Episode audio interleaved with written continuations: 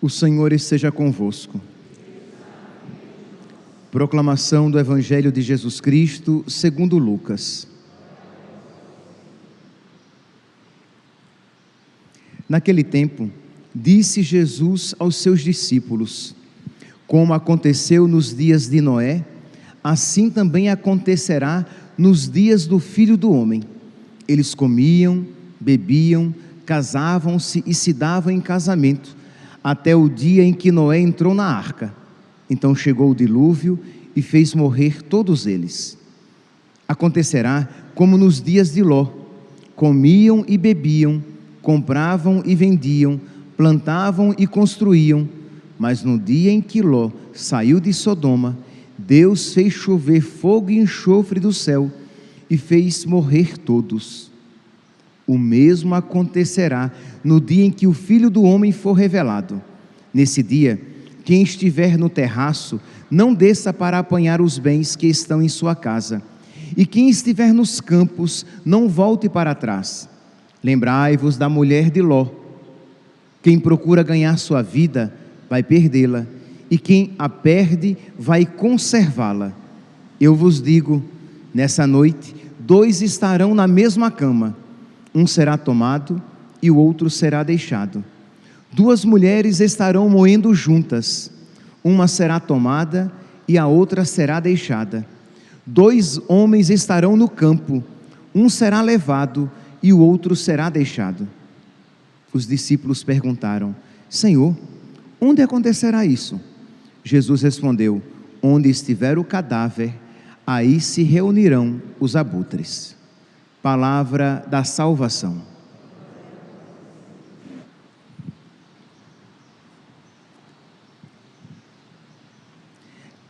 Caríssimos irmãos e irmãs,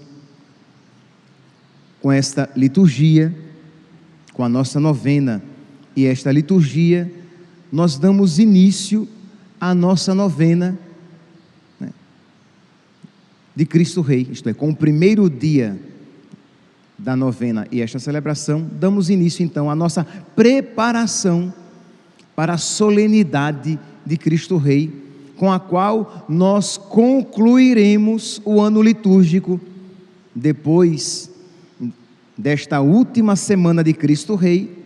Nós iniciaremos então no próximo domingo o tempo do advento. E a solenidade de Cristo Rei e os textos litúrgicos que antecedem a solenidade, todos eles querem nos fazer refletir a respeito do final dos tempos, a respeito da segunda vinda de Cristo, a respeito do juízo final e como nós então devemos nos preparar para que estejamos de pé, né, para que estejamos bem dispostos por ocasião da vinda de Cristo. Então eu gostaria de, tendo este pano de fundo, isto é, como uma preparação imediata para a vinda de Cristo. Como assim, Padre? Como assim imediata? Será que Cristo virá? A parousia acontecerá no final desta semana, quer dizer, no final da próxima semana? Meus santos, eu não sei se isso acontecerá, porque o Senhor virá como um ladrão num dia que nós não sabemos, numa hora em que nós não esperamos, mas isso também se dará por ocasião da nossa morte, que se dará num dia em que nós não sabemos e numa hora em que nós não esperamos, por isso, vigiai e orai. Precisamos então estar numa constante preparação, como se o nosso encontro com o Senhor estivesse às portas. Então, tendo como pano, pano de fundo isso, meditemos a liturgia da palavra que hoje nos é apresentada. A primeira leitura é retirada desta pequena segunda carta de São João. São João, nas suas cartas, ele enfatiza, vocês podem ver se, você, se vocês pegarem, se vocês lerem as cartas de São João, vocês vão ver o quanto ele enfatiza o mandamento do amor, o amai-vos uns aos outros, o viver a caridade. Porque São João, ele insiste tanto nisso? Primeiro, é claro, porque é a base da nossa fé, é a base do ensinamento de Cristo, mas também porque na época de São João, na, na região em que ele estava, existia uma heresia chamada gnose, em que os gnósticos, aqueles que seguiam este conhecimento, que gnose significa isso, conhecimento, então os gnósticos, eles diziam que o que era necessário para se salvar era conhecer, era ter o conhecimento, era ser um iluminado. Pouco importava aquilo que você fazia, pouco importava se você amava concretamente as pessoas. O que importa é que você tenha o conhecimento. E aí vem São João repetindo quase que ao cansaço: quem diz que conhece a Deus a quem não vê, quem diz que ama a Deus a quem não vê, e não ama o irmão a quem vê, é um mentiroso. Então, ele vai enfatizar que nós devemos amar o irmão, amar o próximo, e é claro, tudo isso por causa de Deus. Esta heresia tão antiga lá, né, já no finalzinho do, do, do primeiro século e início do segundo, ela pode estar muito presente ainda nos nossos corações. Isto é, você pode ter a ideia louca de que o que importa é que eu, te, é que eu tenha a doutrina reta na cabeça. E é claro, meus santos, pelo amor de Deus, vocês me conhecem, é óbvio que nós devemos conhecer bem a doutrina cristã. É óbvio que nós precisamos conhecer a palavra de Deus, que nós precisamos conhecer o catecismo, que nós precisamos conhecer aquilo que nos ensina a igreja há mais de dois mil anos, presente por escrito na Sagrada Escritura e transmitido de geração em geração pela tradição e ensinado pelo magistério da igreja. É óbvio, mas você percebe que se você põe na cabeça que simplesmente conhecer a Deus, no sentido mais pobre que esta palavra pode ter, apenas no sentido é, teológico, apenas no sentido intelectual, isto é, você tem um conhecimento, mas você não vive a sua fé, isso de nada lhe valerá. Porque de que vale o homem dizer Senhor, Senhor? Nem todos aqueles que dizem Senhor, Senhor entrarão no reino dos céus, mas aquele que faz a vontade do meu Pai que está nos céus. Por isso, então, meus irmãos, mãos à obra, ou melhor, fé à obra. Coloquemos em obras coloquemos em prática a nossa fé, porque senão nós iremos viver a nossa fé como se fosse apenas uma espiritualidade intimista, como se fosse um conhecimento individual, quando o nosso coração continua duro, quando nós não estamos dispostos a de verdade nos sacrificar pelos nossos irmãos. E a palavra é essa: sacrifício. Quem quer amar, amar a Deus e por amor a Deus, amar os irmãos, precisa estar disposto a se sacrificar, porque, primeiro, o amor é exigente, segundo, por causa do pecado original, nós somos preguiçosos. Então, imagine algo exigente para alguém preguiçoso: sofrimento, né? Não tem como você amar e amar como Jesus amou grandemente, sem você se esforçar. E o esforço para nós, marcados pelo pecado original, é sempre sofrido, é sempre lacrimoso, é sempre exigente. Pois bem, então vamos lá, vamos pedir a nosso Senhor, neste primeiro dia da novena de Cristo Rei, a graça de que nós nos empenhemos em amar de verdade, para que nós possamos ser verdadeiros discípulos de Cristo. E é providente que nós hoje celebremos então a memória de São Martinho de Tours, que é um exemplo grandioso deste amor generoso, deste amor que exige o sacrifício. Martinho, ele era filho de pagãos. Seus pais eram pagãos, não eram cristãos, mas ele aos 11 anos, por graça de Deus, ele se sentiu chamado à fé cristã. Nós estamos aqui, meus santos, num período em que o cristianismo já era reconhecido como, como religião, mas ainda existiam muitos pagãos. Então, Martinho, com 11 anos, colocou o nome entre os catecúmenos, ele se inscreveu entre os catecúmenos, ele foi para a catequese sozinho, sem os pais, apenas movido pela graça de Deus que o chamava. Quando o pai soube que ele tinha colocado o nome no livro dos catecúmenos, o pai, pagão, enfurecido, o colocou na vida militar. Ele tinha que servir, que viver a vida militar com o intuito, o pai, de que ele assim se esquecesse da sua fé. Imagine, devido à influência do pai, ele com 15 anos já era um um aspirante, isto é, alguém que seria um primeiro tenente, um oficial iniciante. Então, alguém já com a carreira militar grandiosa, catecúmeno ainda, vivendo a sua fé e se preparando para receber o santo batismo. E diz então que ele ali, querendo viver a sua fé, e sem ser ainda permitido, que afinal de contas ele era ainda um militar, diz então que ele, por volta dos seus 20 anos, ele já como oficial, ele encontra no inverno um mendigo tremendo de frio.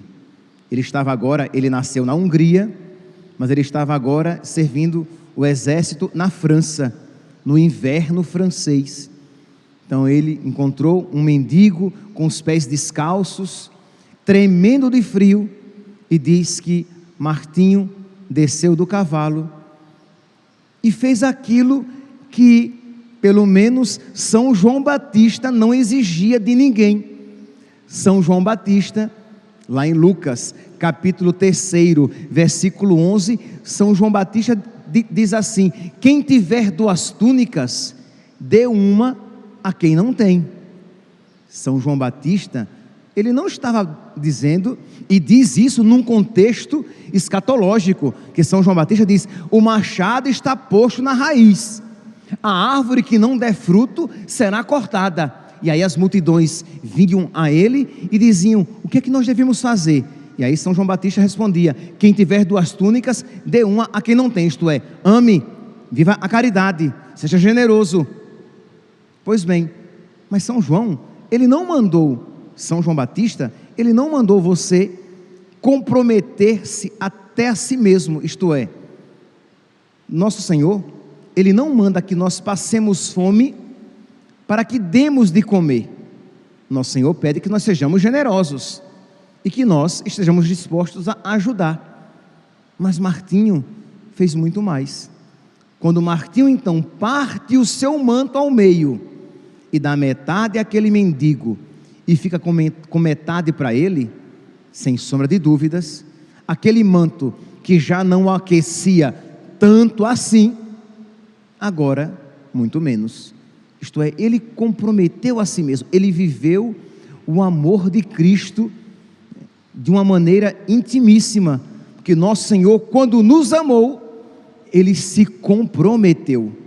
Quando nosso Senhor, ele nos amou, ele perdeu algo para que nós tivéssemos, ele retirou de si. Isto é, ele não deu do que sobrava, ele deu daquilo que tinha. Nesse sentido, ele se assemelha aqui à viúva, aquela pobre viúva que deu aquelas moedinhas que tinha. Isto é, ele fez esse sacrifício e ele ainda era um catecúmeno. Diz então, resumindo aqui a história, que ele sai do exército, ele entra na vida monacal, se deixa batizar, é batizado, assim. E naquela mesma noite, sim, isso aqui está presente em todos os biógrafos de São Martinho. Ele sonha e no sonho aparece Jesus que diz: Martinho catecúmeno aqueceu a Cristo, cobriu o corpo de Cristo. Ele viu aquele mendigo dizendo isso.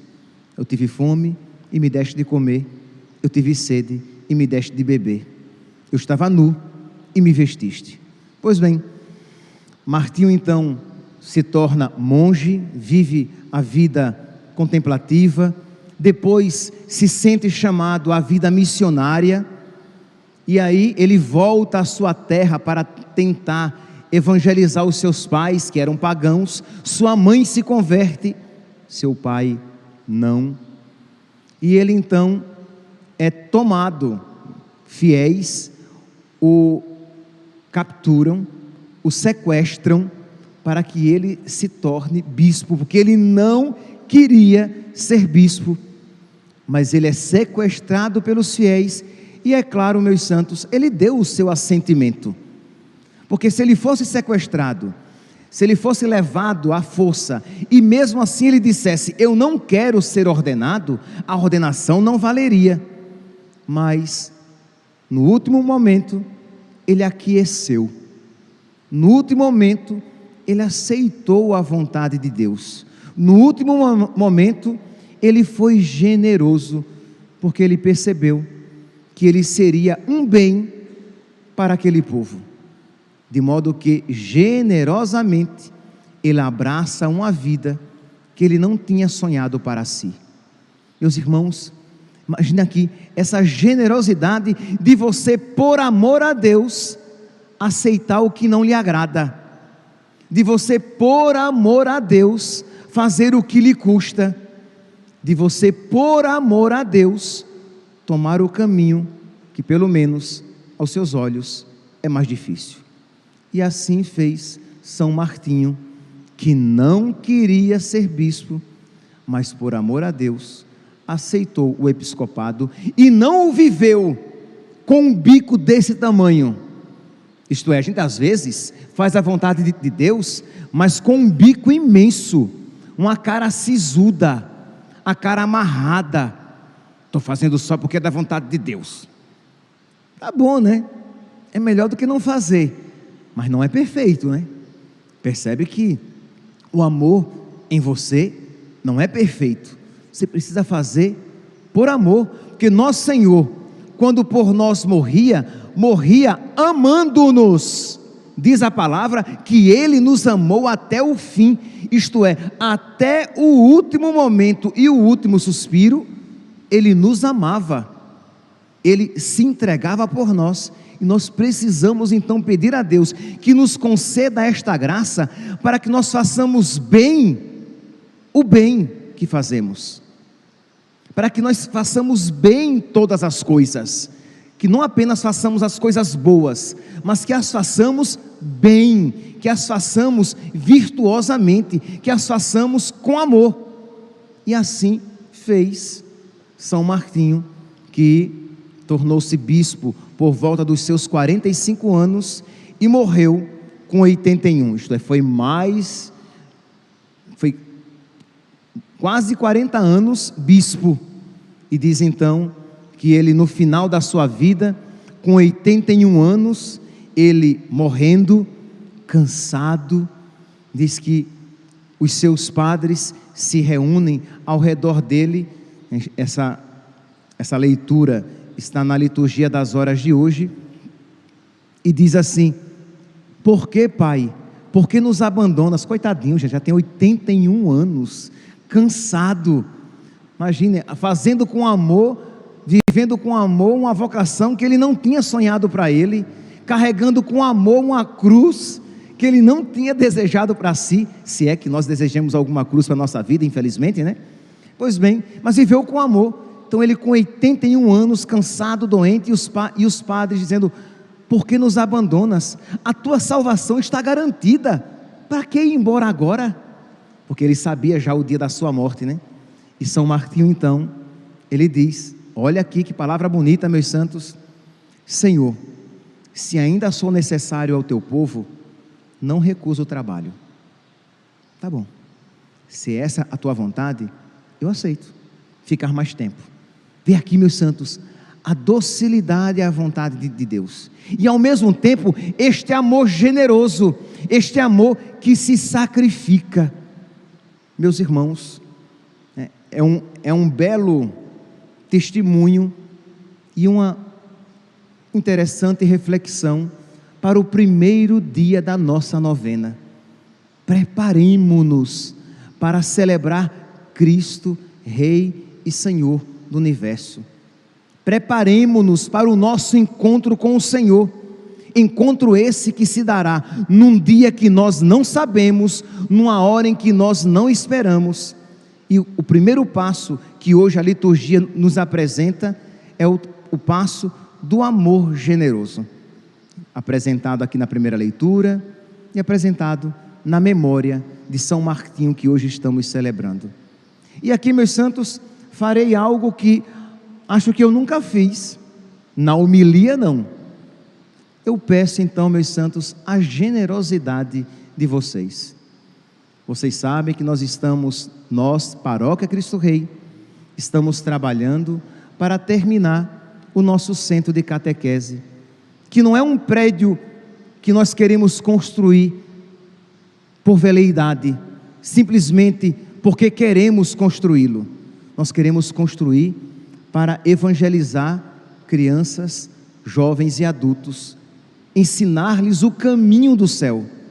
Vocês sabem que um prédio pela metade um prédio não concluído se deteriora com mais facilidade e daqui a pouco nem, nem, nem o terminamos e já está velho. Não está concluído, mas já está velho. Por quê?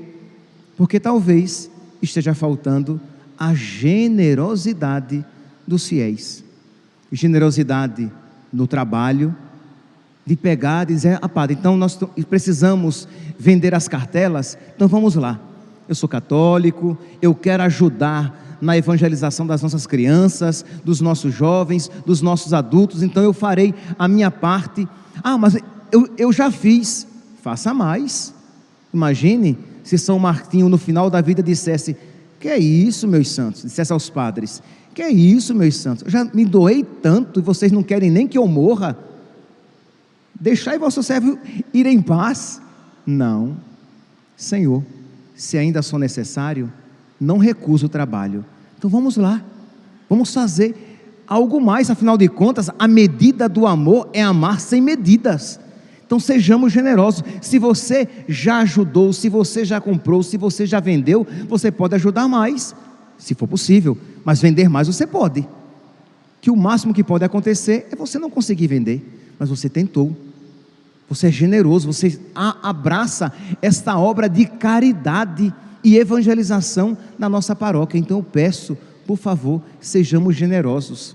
Peço a vocês aqui presentes, peço a vocês que acompanham pelas redes sociais. Vocês sabem, quem não souber de uma maneira concreta, vocês sabem o número do WhatsApp do escritório aqui. É 65 99991 0784. Entre em contato se você não souber, você que mora fora aqui do Mato Grosso, como ajudar. Mas eu peço a caridade de vocês pelas nossas crianças. Tenho certeza, meus santos, que esta obra de caridade será vista com bons olhos por nosso Senhor. E Ele dirá: Eu não sabia catequese e vós me catequizastes. Isto é, com a nossa ajuda, aquele menino são Martinho de Tours, ele conheceu a fé porque houve quem lhe ensinasse a fé. E nós queremos, meus santos, continuar ensinando a fé e nós sabemos que um mínimo de estrutura nos é necessário. E eu apelo, neste primeiro dia da novena de Cristo Rei, à generosidade movida pela caridade de todos vocês. Que nosso Senhor, meus santos, seja glorificado pelos nossos atos, que nós não apenas tenhamos uma fé clara, mas que nós tenhamos também um amor bem atuante nas nossas vidas. Louvado seja nosso Senhor Jesus Cristo. para sempre seja louvado.